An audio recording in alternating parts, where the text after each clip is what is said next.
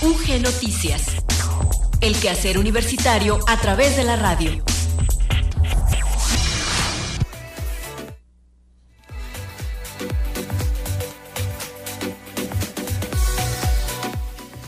Buenas tardes, muchas gracias por seguir en la sintonía de Radio Universidad de Guanajuato. En este momento damos inicio a la emisión de UG Noticias de hoy miércoles 11 de mayo de 2022.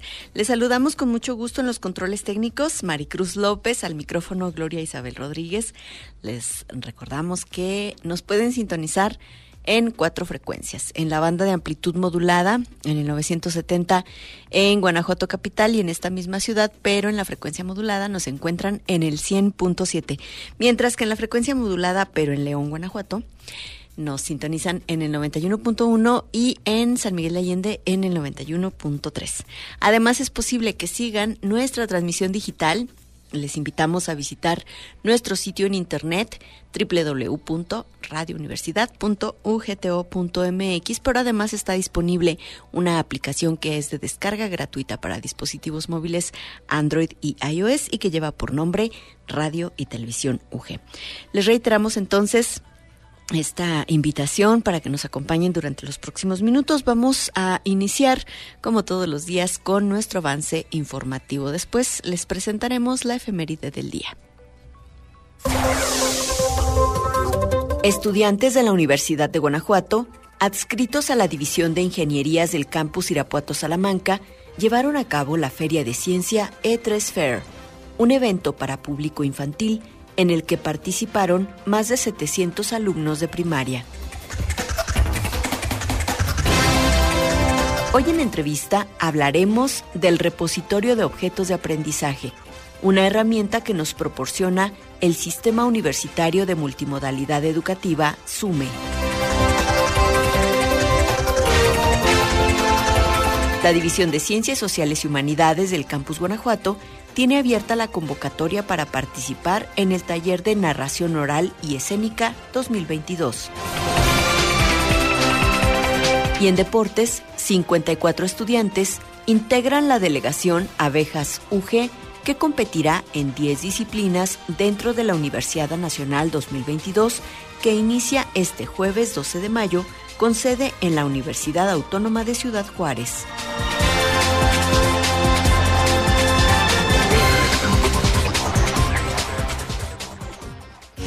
Efemérides UG. 11 de mayo, Día Mundial de la Gestión de Instalaciones. Anualmente se lleva a cabo un reconocimiento a la importancia de la contribución de la gestión de instalaciones y su impacto en la economía mundial. Es por ello que el segundo miércoles de mayo se celebra el Día Mundial de la Gestión de Instalaciones el principal propósito de la creación de este día en el año 2006 radica en reconocer la labor de los gerentes de lugares de trabajo e instalaciones y la industria en general que contribuyen al bienestar y seguridad de las personas en todo el mundo. Por otra parte, se pretende visibilizar el perfil de la profesión de gestión de instalaciones en el correcto manejo y funcionamiento de edificaciones e instalaciones de diversa índole Asimismo, destacar su influencia en la productividad, la seguridad y el bienestar de las personas en instalaciones y edificaciones limpias y seguras. En la celebración de este Día Mundial anualmente se selecciona un lema central. Para el año 2022, el lema es Liderando el futuro sostenible con ello se destaca el regreso o retorno a los entornos e instalaciones con motivo de la pandemia, otorgando especial importancia a la salud y la seguridad de las personas que hacen uso de tales espacios.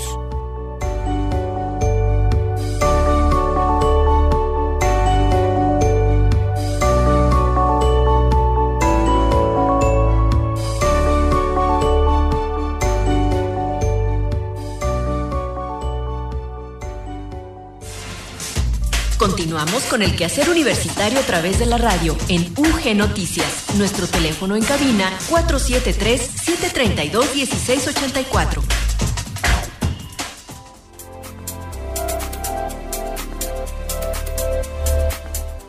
En el detalle de la información les compartimos que más de 700 niñas y niños de primaria participaron en la Feria de Ciencia E3 Fair una feria organizada por grupos estudiantiles de la División de Ingenierías del campus Irapuato Salamanca de la Universidad de Guanajuato, en la cual los alumnos participantes mostraron a los niños experimentos entretenidos e interesantes en áreas de mecánica, dinámica, óptica, transferencia de calor, mecánica de fluidos, robótica, electrónica y áreas afines. Los grupos organizados estudiantiles ASME SOMIM UG, Pitau Sigma y IE Photonics UG, acompañados por las y los profesores que les asesoran en sus actividades, visitaron la escuela primaria Pemex 2 en la ciudad de Salamanca, donde también se dieron cita niñas y niños de la escuela Pemex 1 y la primaria Raquel Contreras Cachú. Las y los estudiantes de cuarto a sexto de primaria recorrieron las diferentes mesas donde la comunidad universitaria les motivó a participar en las distintas dinámicas, en las que premiaron a quienes respondieron adecuadamente las preguntas de los experimentos exhibidos. Aproximadamente 773 niñas y niños participaron en las actividades preparadas bajo la supervisión, bajo la supervisión de los profesores Abel Hernández Guerrero, José Luis Lubiano Ortiz, Roberto Rojas Laguna y Julián Estudillo Ayala, quienes asesoran a los estudiantes universitarios. Es importante destacar que distintas autoridades municipales y escolares acudieron al arranque de la Feria de Ciencia E3 Fair y que durante la jornada se recibieron a los grupos con el propósito de aprovechar la curiosidad innata de las niñas y niños para canalizarla a la ciencia animándolos a explorar distintas áreas del conocimiento. Finalmente, reiterar que quienes participaron en la Feria de Ciencia E3 Fair aprendieron que la ciencia está en todas partes y puede ser divertida, además de ayudarles a comprender los fenómenos que les rodean, pudieron generar nuevas ideas y sacar sus propias conclusiones con base en las observaciones de los experimentos. Luis Miguel Campos ya tiene para nosotros el reporte del estado del tiempo y nos lo presenta, como siempre, desde el área de Ciencias Atmosféricas y Observatorio Meteorológico de la Universidad de Guanajuato. ¿Qué tal amigos de Radio Universidad? Excelente tarde, pues ya mitad de semana y un poco menos cálido que en días anteriores. El centro del país se mantiene afectado por un canal de baja presión, una corriente en chorro subtropical y humedad de ambos litorales. Dichos fenómenos mantienen fluctuación de temperaturas mínimas entre 11 y 14 grados y máximas de 27 a 30 en los municipios de Guanajuato, Campos, San Luis de la Paz, San José Iturbide y sus cercanías. El corredor industrial y sur de la entidad, las mínimas presentes para mañana se esperan entre 15 y 18 grados Celsius. Las máximas serán esta tarde entre 31 y 34 grados. Los municipios de Abasolo y Pénjamo presentan máximas de 35 a 37 grados esta tarde. Los vientos serán moderados con velocidad de 20 a 30 kilómetros por hora, aumentando paulatinamente hasta los 40. El cielo se mantiene medio nublado con un 30% de probabilidad de lluvias en nuestro estado. Las temperaturas máximas y mínimas probables en otras ciudades de Guanajuato, estado. San Francisco, el Rincón tiene esta tarde 30 grados y mañana por la mañana amanece con 16 de mínima. Cueramaro 33 con 16 de mínima. Salvatierra 32 grados esta tarde y 15 de mínima. Santa Catarina tiene 28 esta tarde y 16 de mínima. Irapuato tiene 32 grados esta tarde y 20 de mínima para mañana. El índice V extremo. Cuídese mucho, no se sole, tome mucha agua, disfrute la tarde y acompáñenos el día de mañana. Gracias.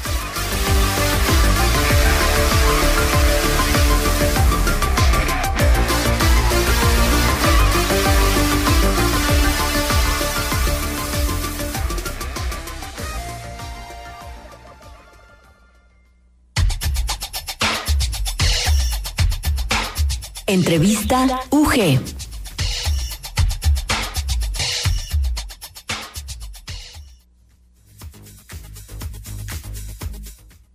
Nos da muchísimo gusto recibir en el estudio, en la cabina de Radio Universidad de Guanajuato, al doctor Roberto José Muñoz Mujica. Él es responsable del Sistema Universitario de Multimodalidad Educativa y hoy nos va a compartir información acerca del repositorio de objetos de aprendizaje. Doctor, muchas gracias por estar aquí. Nos hemos escuchado bastante tiempo, bastantes veces uh, vía telefónica. Entonces, pues siempre es un gusto, ¿no? Retomar lo, lo presencial y pues agradecerle, obviamente, que esté aquí en la cabina de radio.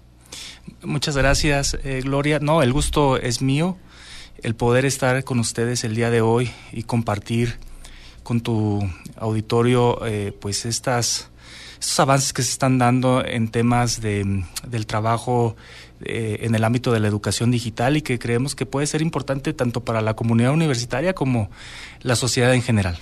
Pues recordar que este sistema universitario de multimodalidad educativa pues ya tiene tiempo funcionando y que obviamente con el tema de la educación a distancia que tuvimos que eh, pues reaprender o, agilizar obviamente pues creció bastante en sus propuestas y ahora nos tiene pues este mm, repositorio de objetos de aprendizaje que inicialmente me gustaría doctor que nos hable de en qué consiste Sí, muchas gracias.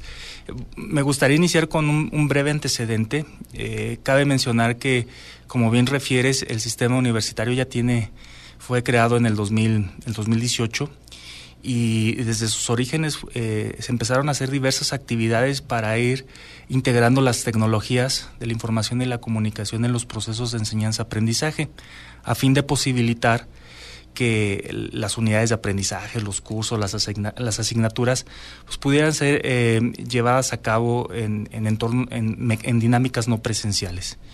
Eh, una parte importante y que como universidad creo que fue un gran acierto es eh, que se buscó indistintamente ir por el, camino más sólido y esto implicaba que el rol del profesor al, interactuar y al integrar la tecnología, pues no solamente fuera un consumidor pasivo de las herramientas y de los recursos ya existentes, sino que tuviera la posibilidad de generar los contenidos, de generar los materiales didácticos y que la institución se convirtiera pues en un referente eventualmente en esta, en esta variedad, calidad de, materiales y, recursos que pudieran estar accesibles pues para primordialmente para la comunidad universitaria.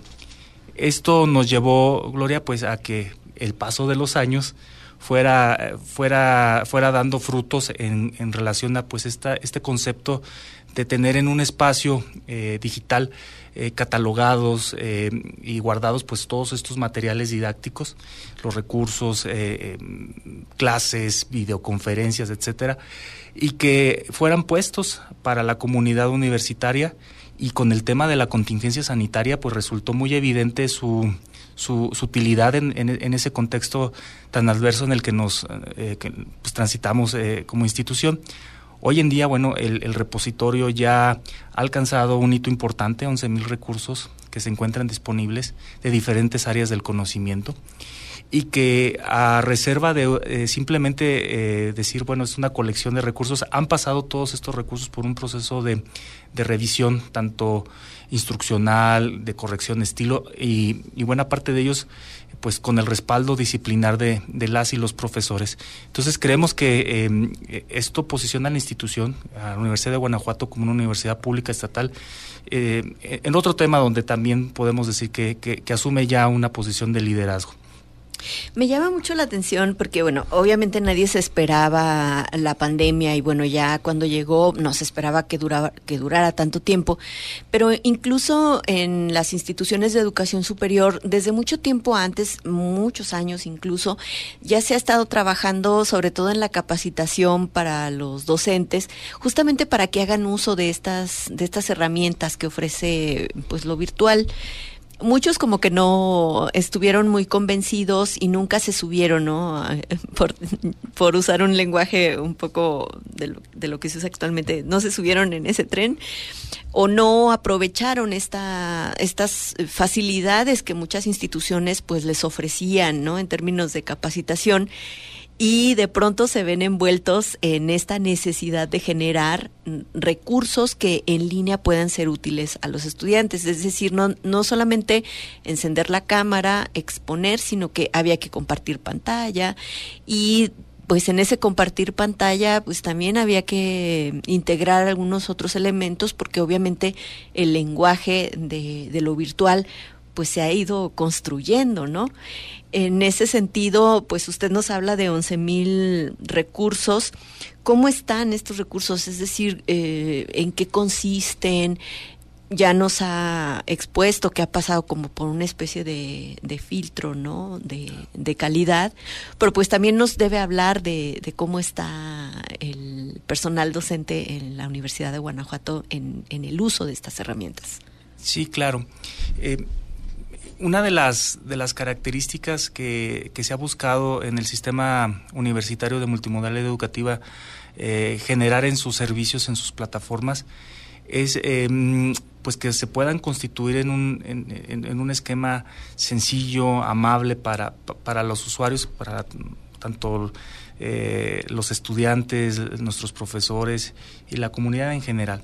Entonces, está, eh, eh, están constituidos a nivel de directorios y categorías en diferentes áreas del, del conocimiento y podemos encontrar recursos muy variados desde documentos didácticos en formatos eh, imprimibles como el PDF, clases textuales digitales, múltiples videos con procedimientos, podcasts, entre otros, entre otros este, recursos.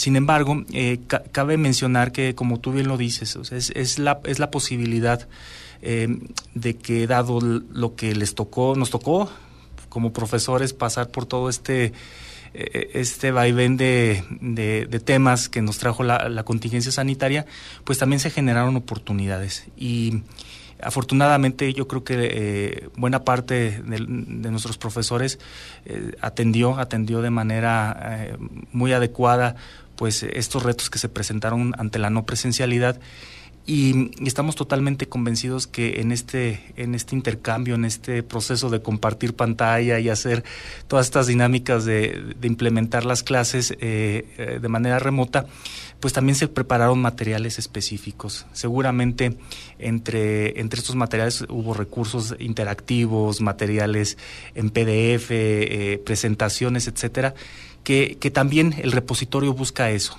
poder ofrecer al, a, la comunidad universitaria, concretamente a nuestros profesores, un espacio para que esos materiales puedan ser eh, difundidos a través de, este servicio que es el repositorio de objetos de aprendizaje.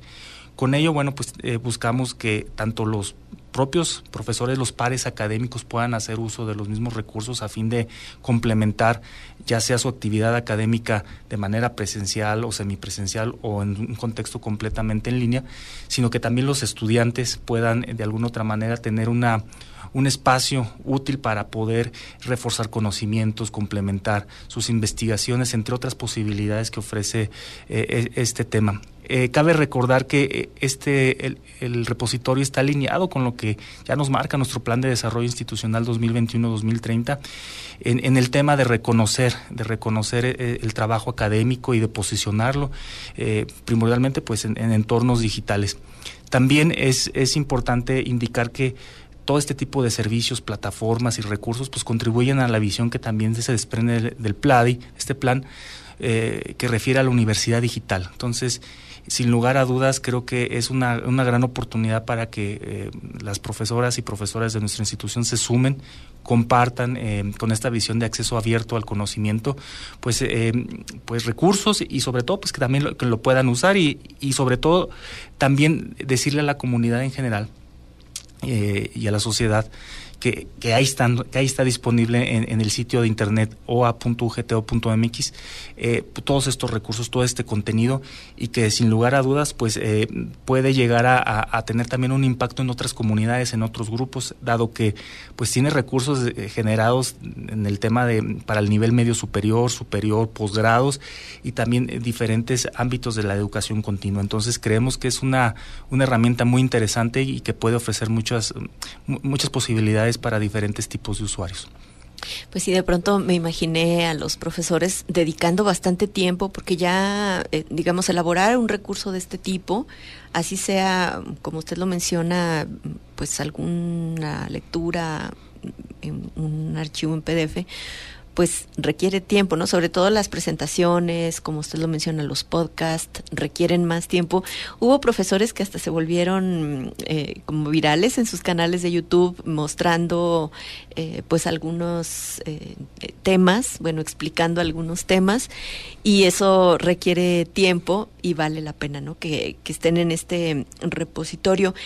Mm, que por lo que entiendo, es de acceso público, es decir, no es únicamente para la comunidad universitaria y me gustaría, doctor, si nos pudiera hablar como a muy grandes rasgos las temáticas en las que se despliega. Yo me imagino que por cada temática ya vendrán ramas como más específicas, pero me imagino también que habrá como ciertos eh, ítems, ciertos temas que, se desarrollan ahí.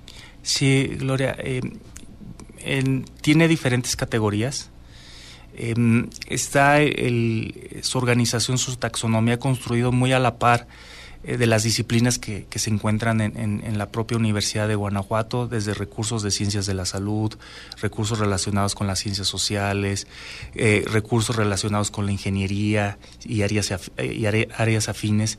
Entonces, dentro de estas, eh, digamos, áreas, mm, estas categorías raíz, pues se encuentran una serie de, digamos, de áreas afines eh, que a su vez eh, van desagregando y agrupando diferentes recursos.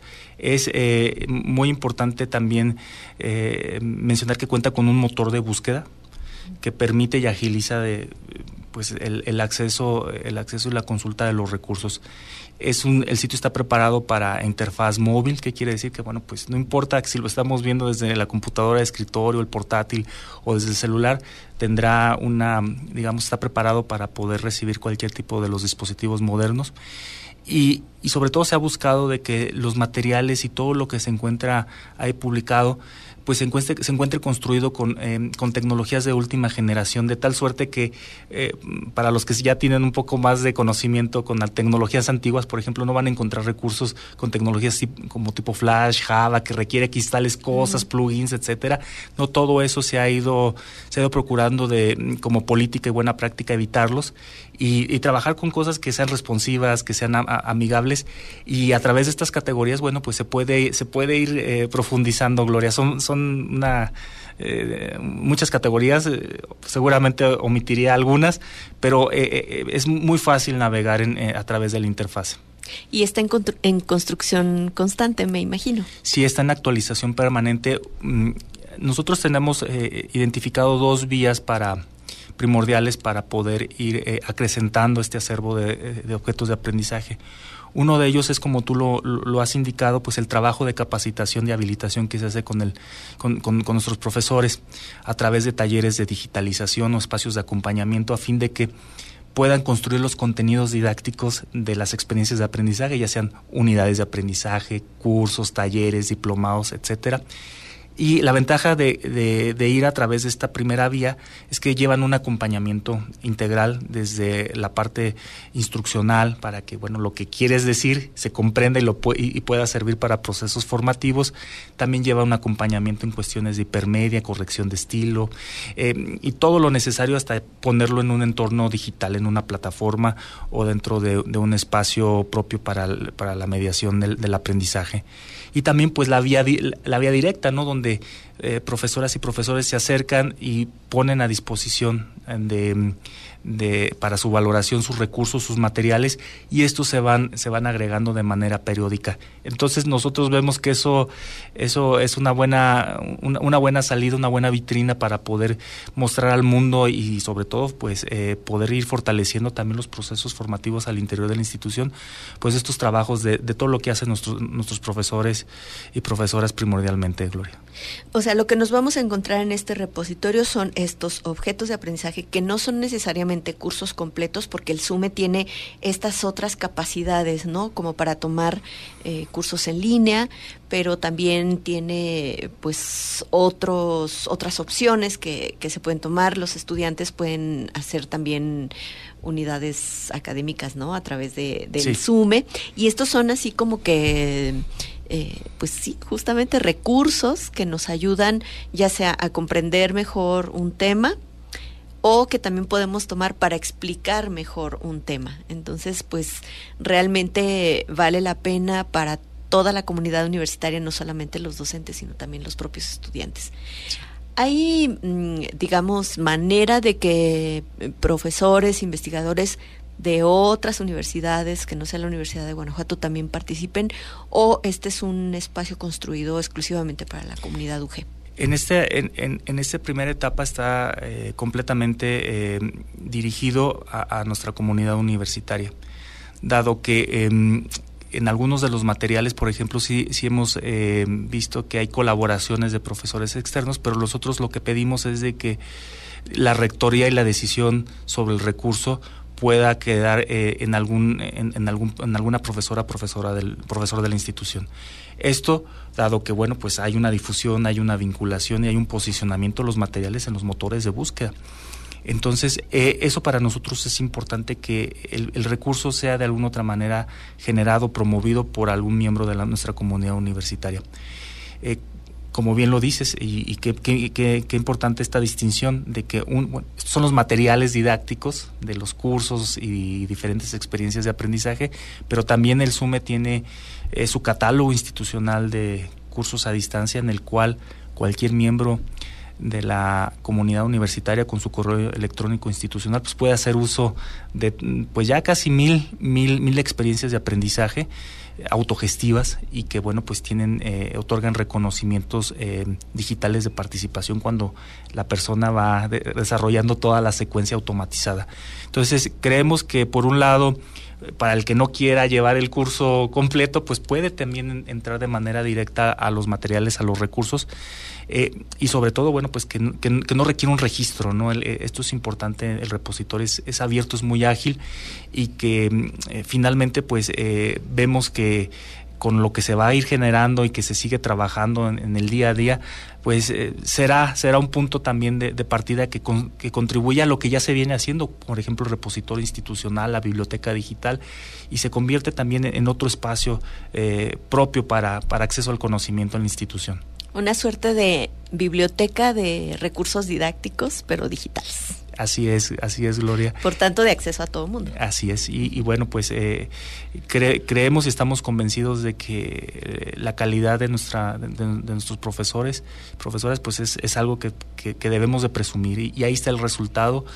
Eh, años de esfuerzo y, y, que pues ha sido posible con, con, la colaboración y la participación de muchos actores y, hoy en día, pues, como bien lo dices, eh, es, un gusto poder hablar de esta, de esta plataforma, de este servicio y que, pues, esperemos tenga una, una gran eh, adopción pues en los procesos de enseñanza-aprendizaje y sobre todo que también pueda tener un impacto pues en otras comunidades como lo mencionaba hace unos momentos.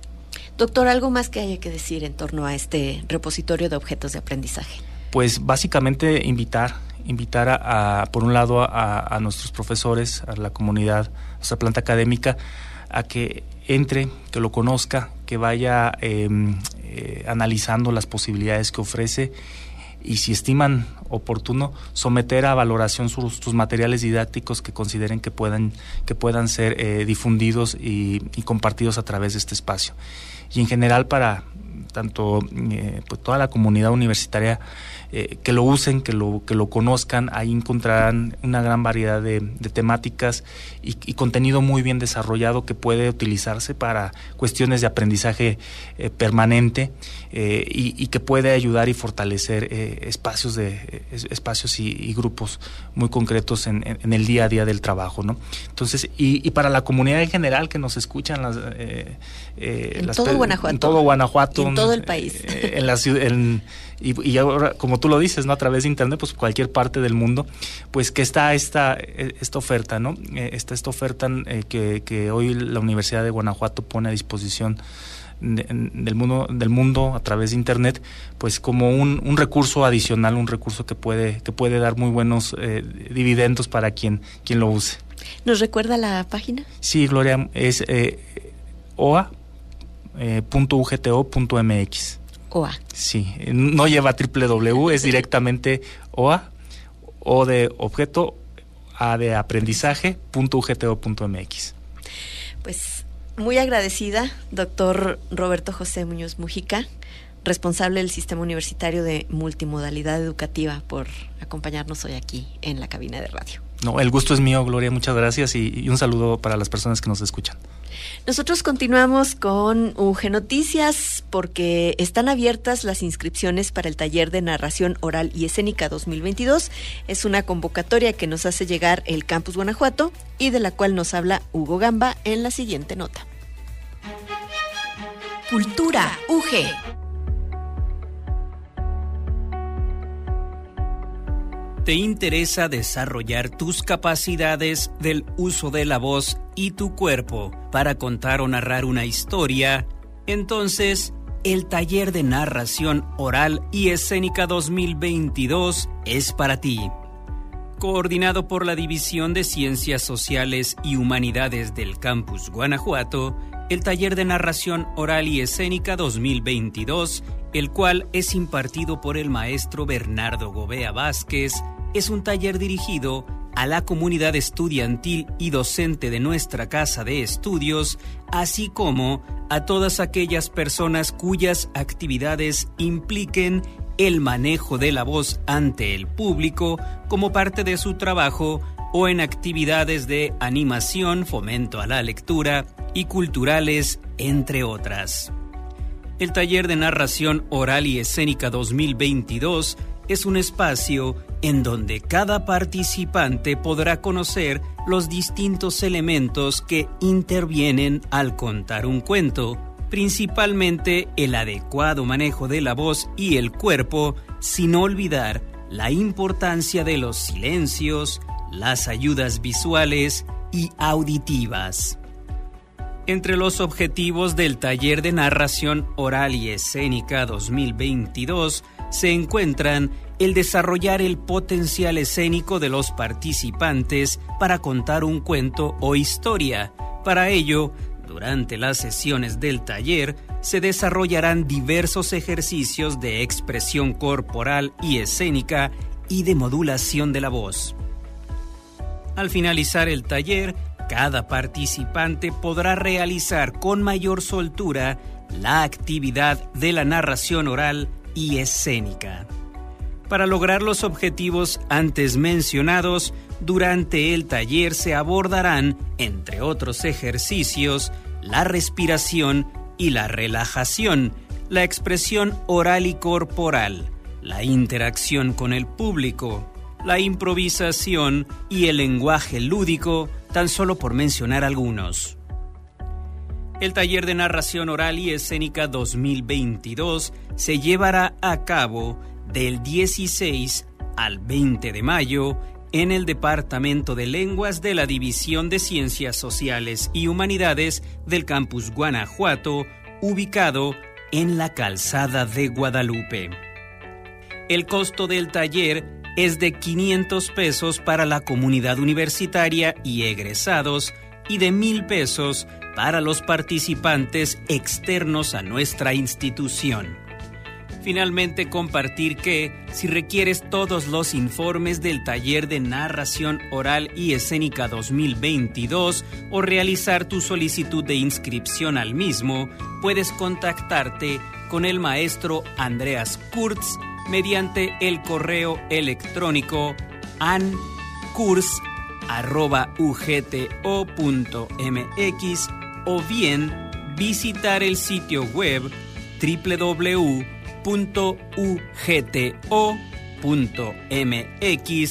en su sección Eventos.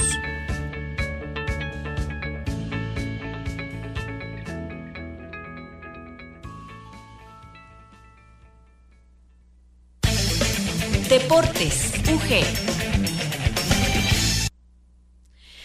Es momento de conocer las noticias más relevantes del acontecer deportivo universitario.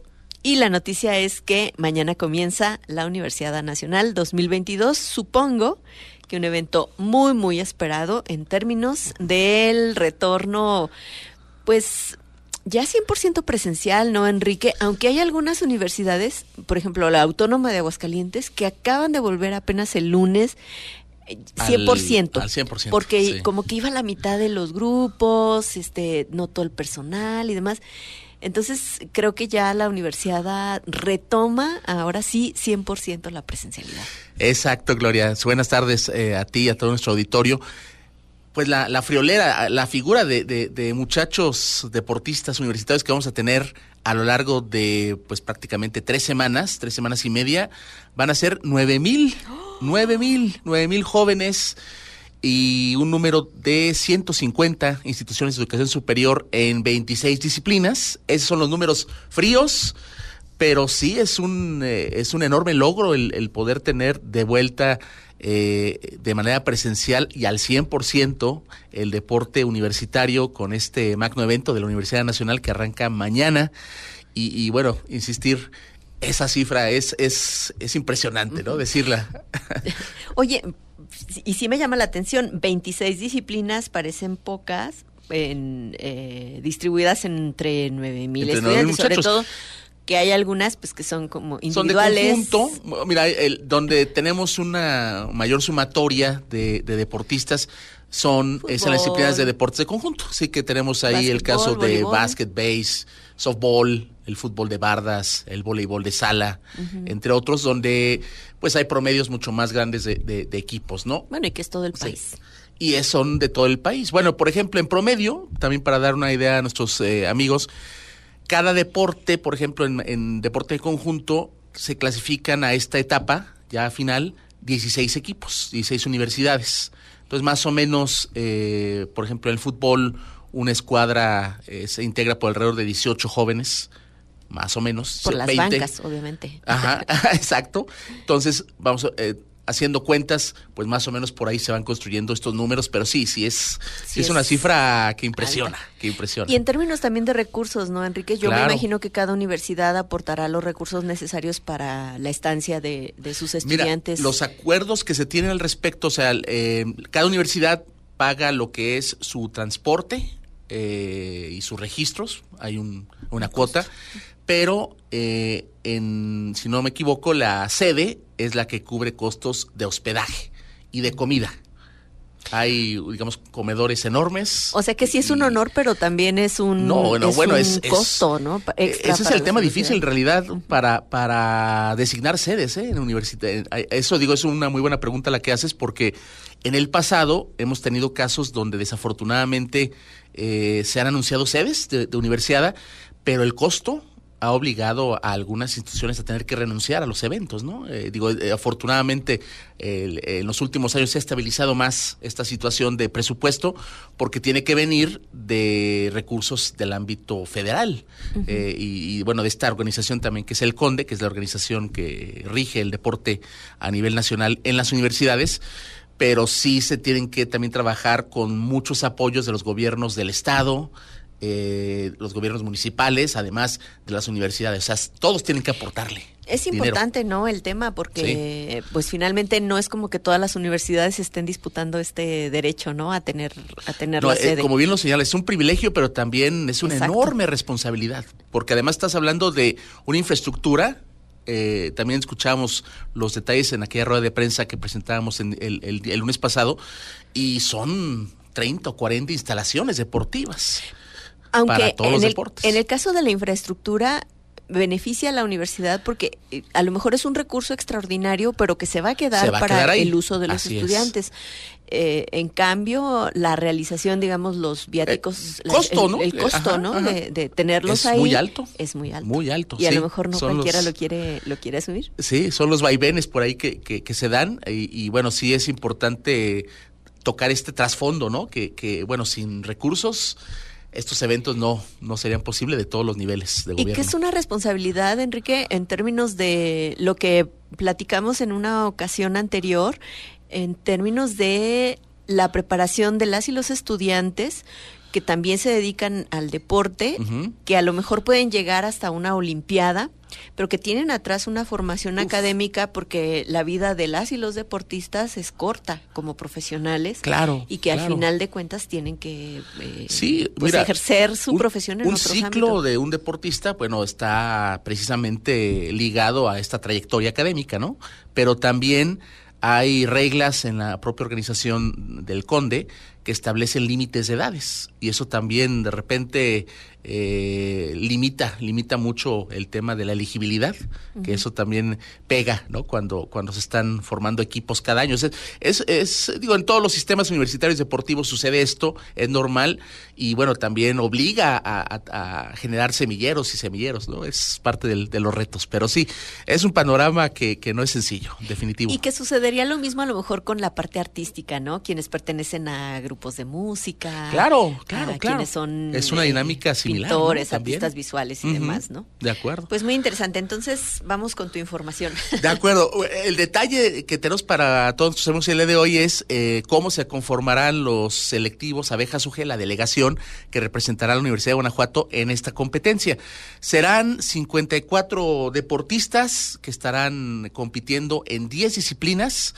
Y de estos detalles platicamos con el coordinador de Cultura Física y Deporte de la Universidad de Guanajuato, el licenciado Jorge Luis Hernández Mendoza.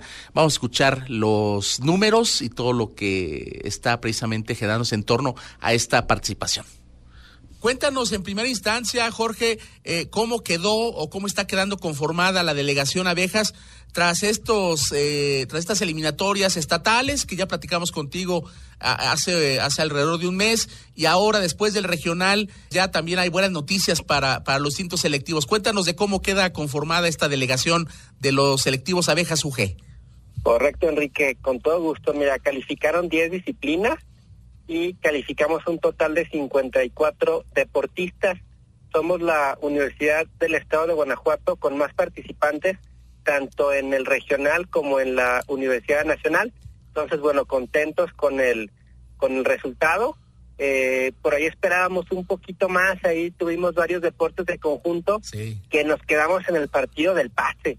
por ahí básquetbol, fútbol, soccer, que sin duda con un eh, con un mejor resultado en ese último partido, hubiéramos ido con la delegación más grande a Universidad Nacional, siempre y cuando no fuera sede eh, del estado de Guanajuato, ¿no? Claro, claro. Pero, pues trabajando ahí con lo que con lo que se pudo ir por la pandemia, eh, se nos dificultó un tanto los entrenamientos, gracias al, al eh, a las indicaciones de nuestro rector general y de la contadora Cecilia Lucía, eh, quien nos permitieron y nos dio las facilidades para para seguir entrenando y pues bueno, se, se vio eh, más reflejado en el regional y ahora bueno, en la fase nacional eh, ansiosos ya por, por competir.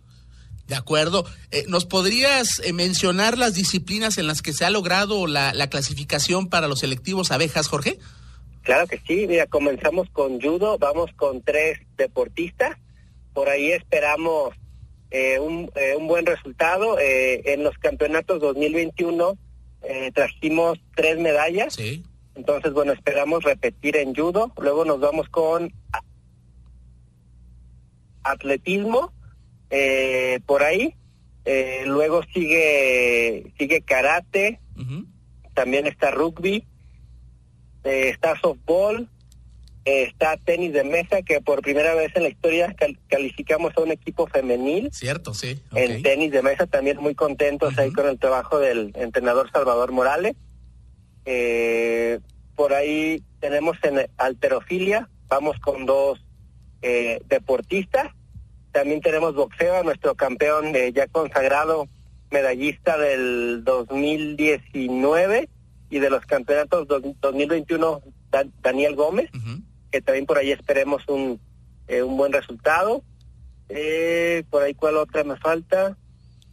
Mm, eh, no sé, por ahí se va, pero... Tenis, tenis, no, no. Tenis no, no, Badminton, sí. Badminton, sí. Ajedrez, ¿no? Me parece con un deportista, ajedrez también. Sí, de Vamos con otra.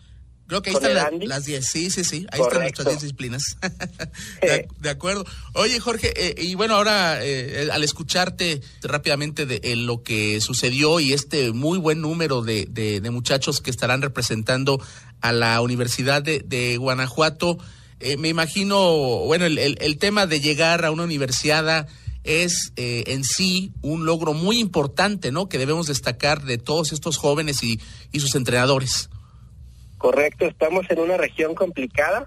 La verdad es de las regiones eh, más complicadas en cuanto a nivel eh, en general.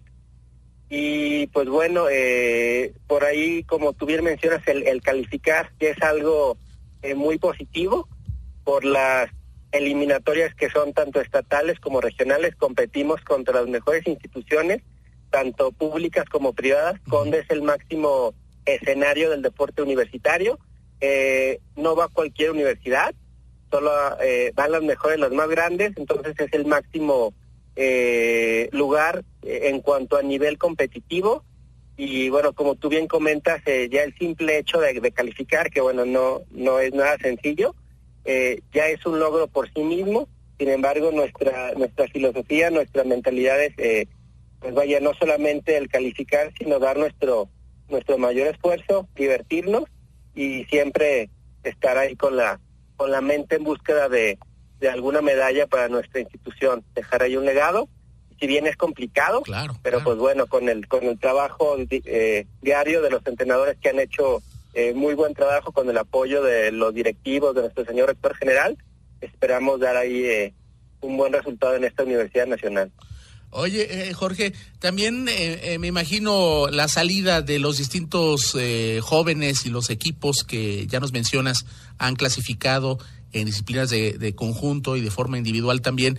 ¿Tendrás distintas etapas de, salida? ¿Cómo está la planeación del viaje en sí para toda la delegación? De acuerdo, claro, está el calendario, me imagino. Correcto, son bastantes disciplinas es un contingente que va a estar participando a nivel nacional de más de nueve mil deportistas. Entonces, la infraestructura tanto de la ciudad como eh, de los comedores, hoteles, eh, no es posible que todo se desarrolle al mismo tiempo. Entonces, como tú bien, muy bien nos comentas, está escalonado. Comienza el 12 de mayo y termina hasta el día 5 de julio. Comenzamos con judo, terminamos con alterofilia y en, en todo lo... Eh, todos los días hay competencia por parte de la Universidad de Guanajuato, ya que calificamos en 10 disciplinas y bueno, todos los días vamos a, tener acción y, y sí estaremos viajando desde este jueves hasta el día 5 de julio, que es cuando, cuando termina. Son, eh, tenemos eh, salidas escalonadas. Un tema que me parece es importante mencionar, que, que, juega para todas las delegaciones, ¿no? Que estarán presentes, pero el tema de, de, de esta época de muchísimo calor y más aún me imagino las condiciones que seguramente veremos allá en Chihuahua, en la Autónoma de Ciudad Juárez, eh, eh, es un tema también a considerar, ¿no? Este asunto de, del clima, eh, sobre todo en algunos deportes donde se juega al rayo de sol y, así va. Correcto, sí, sin duda es un, es un factor importante, por eso siempre las universidades se están peleando el ser sede porque compites en, eh, en tus condiciones, compites en tus canchas y por supuesto que a la hora de la de los enfrentamientos te da cierta ventaja. Entonces, eh, vaya, sí, sí es algo, eh, sí es un factor, pero bueno, eh, los entrenadores eh, tienen, este conocimiento y en su programa de trabajo estuvieron desarrollando ahí trabajo progresivo para para que el momento de eh, cuando las condiciones cambien, eh, puedan dar el mejor rendimiento posible nuestros deportistas. Oye, Jorge, trabajaron, sí, perdón, adelante, Trabajaron por ahí los sábados, eh, días a las 2, 3 de la tarde, eh, si bien no es el clima de Ciudad Juárez, pero sí tratamos de trabajar lo más, eh, lo más cercano posible. Ahí están las palabras de Jorge Luis Hernández, quien es el coordinador de Cultura Física y Deporte en la Universidad de Guanajuato, con todos estos detalles. Hablábamos, como podían escuchar, de temas también como las propias condiciones climáticas que van a ser complicadas. a partir de mañana. pero bueno, la fiesta está lista, Gloria. Y esperamos que les vaya muy bien te deberías de ir de corresponsal. no es mala idea, no es mala idea, siempre y cuando las condiciones no sean tan rudas, no, no es cierto. no, bueno, sí. Nos vamos, Mari, Mari y yo contigo y hacemos, hacemos el noticiero desde, allá, con mucho gusto, ¿verdad? una cobertura amplia. bueno, pues muy bien, muchas gracias, gracias por toda esta información y nosotros también con esto llegamos al final de UG Noticias, agradeciendo el favor de su atención a Maricruz López en los controles técnicos, al micrófono Gloria Rodríguez. Además agradezco a mis compañeros Hugo Gamba y Luis Miguel Campos por su apoyo en la realización de este Nos escuchamos en UG Noticias mañana jueves. Hasta entonces, pasen una muy buena tarde. UG Noticias. El quehacer universitario a través de la radio.